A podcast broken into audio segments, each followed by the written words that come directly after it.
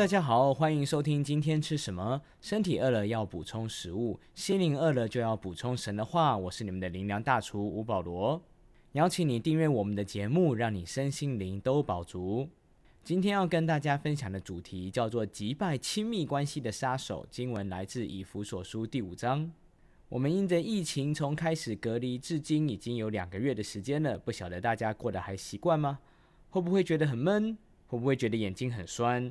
有没有发现自己的肚子越来越大？跟家人相处又处得怎么样呢？一开始想跟大家分享一个有趣的故事。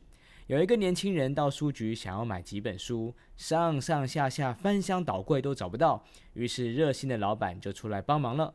老板问他说：“你要找哪一本书？”年轻人告诉他说：“我要找幸福婚姻。”老板思索了一下，就想到啊，那本书放在爱情小说区。然后年轻人又要找的第二本书叫做《恩爱夫妻》，老板又想了一下，想一想，他想到啊。这本书被放在科幻小说区。最后，年轻人说他要找的最后一本叫做《夫妻相处之道》。老板马上就想到了，因为这本书昨天才到货，原来它是被放在武侠小说区的。当然，这是一个有趣的故事，但是它也反映现代人对于婚姻和亲密关系的看法。这段时间，因为大家都在家，相处的时间变长了。所以有没有发现家里彼此相处的模式也越来越刺激呢？我跟自己的一些学生常常线上开会时，开到一半就会听到他们家里背后传出各样的对话，内容常常都是充满张力的。所以维系亲密关系容不容易？非常不容易。如果你还记得五月份疫情爆发前最大的新闻之一，就是比尔盖茨和他太太离婚的新闻。这件事告诉我们。你可能会经营企业，会赚钱，会投资，会布局，但是不代表你就会经营亲密关系。同样的，基督徒在教会中参与很多的服饰，投入很长的时间，也不代表我们就懂得怎么经营亲密关系了。然而，每一段亲密关系的开始，不论是婚姻家庭或是小组教会生活，哪一段不是一开始很甜蜜，但是后来发生了什么事，让关系变得越来越冷淡呢？求神帮助我们，因为今天你我每一个人都可能是那正在亲密关系中逐渐冷淡的人，也可能是那个让人变得越来越冷淡的人。我们都常常需要在圣灵的光照当中重新整理自己的生命，因为我们都需要很多的改变。但是我相信，靠着十字架的救恩和上帝的恩典，你绝对可以变得越来越好。以弗所书五章三十三节说到：“然而你们个人都当爱妻子，如同爱自己一样；妻子也当敬重她的丈夫。”首先，我们来认识一下上帝造人的原厂设定。虽然创世纪说到神造人的时候是按着他的形象样式造男又造女，换句话说，男人女人都是照着上帝的形象样式造的。但是我相信你知道，男人女人其实非常不一样。譬如说，面对压力的时候，多数的男性比较喜欢躲起来自己消化，不想被人找到，等到自己消化完毕了再出来。女性呢，多数来说习惯找一个比较信任的对象，然后把所有的垃圾都倒出去。一九九二年，美国学者 John Gray 著作的《男人来自火星，女人来自金星》这一书，他用科学的角度去解析了男性和女性有多大的差异。这本书一出版就大卖，被翻译成为数十种的语言，甚至后来还有延伸好些不一样的主题。如今这本书都已经出版将近三十年了，你还是可以在各个平台上买到这本畅销书，甚至在一些平台上，它还被定位成为生产力工具书籍，非常聪明。因为搞不定亲密关系，你的生产力一定会下降。而圣经告诉我们，男人需要什么？男人需要被敬重。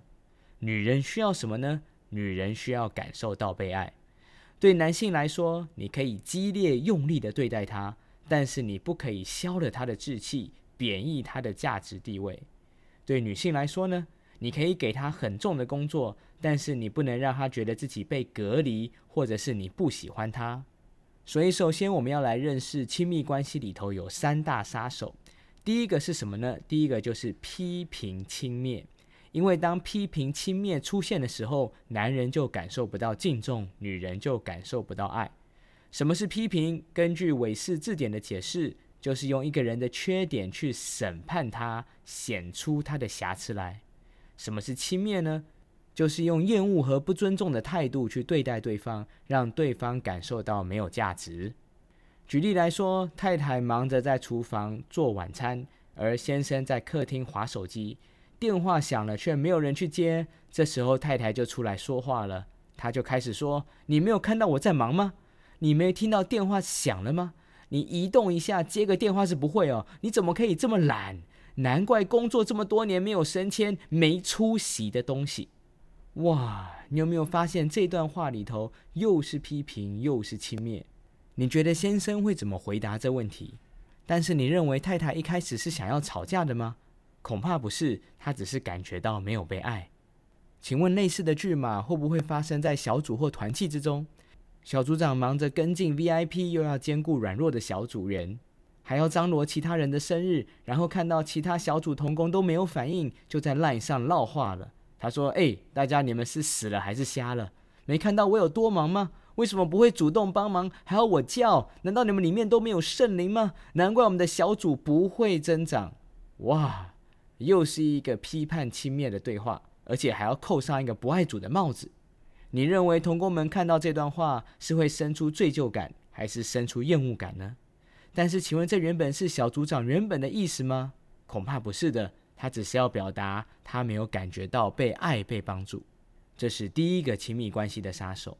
第二个是什么呢？第二个叫做负面诠释，看到什么、听到什么都从负面来解读。先生下班回家，看到太太在准备晚餐，就问说：“老婆，我们今天几点吃饭呢？”太太就开标了：“你这句话是什么意思？是嫌我做饭做得慢吗？难道你没有看到我原本有多忙吗？你不晓得我今天下班有多累吗？做饭还要被你嫌。”又形成了一个火爆的场面。其实先生原本问那句话是要表达廉洁的，没想到最后变成火爆收场。第三个亲密关系的杀手叫做退缩逐强，就是所谓的冷战，不想解释，也不想努力维系关系了。虽然生活在同一个屋檐下，却彼此形同陌路，貌合神离。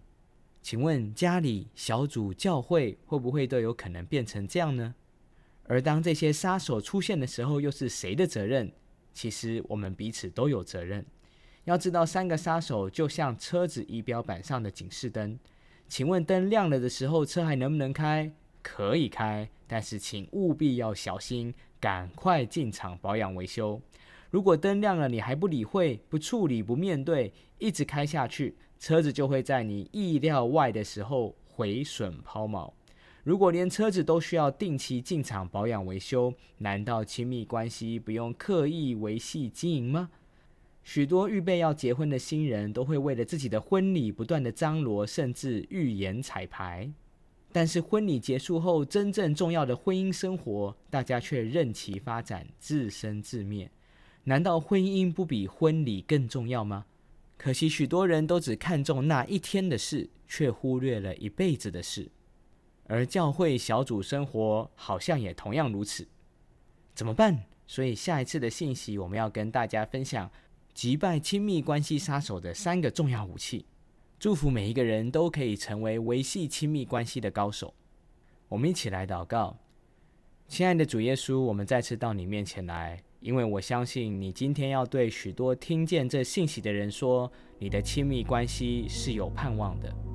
好多人在亲密关系中受了伤，对于下一份关系既期待又怕受伤害，甚至有些人已经伤到不敢再期待了。但是求神今天把一个盼望栽种在我们的心里面，因为人的尽头就是神的起头。人说没救了的时候，你说依然有救。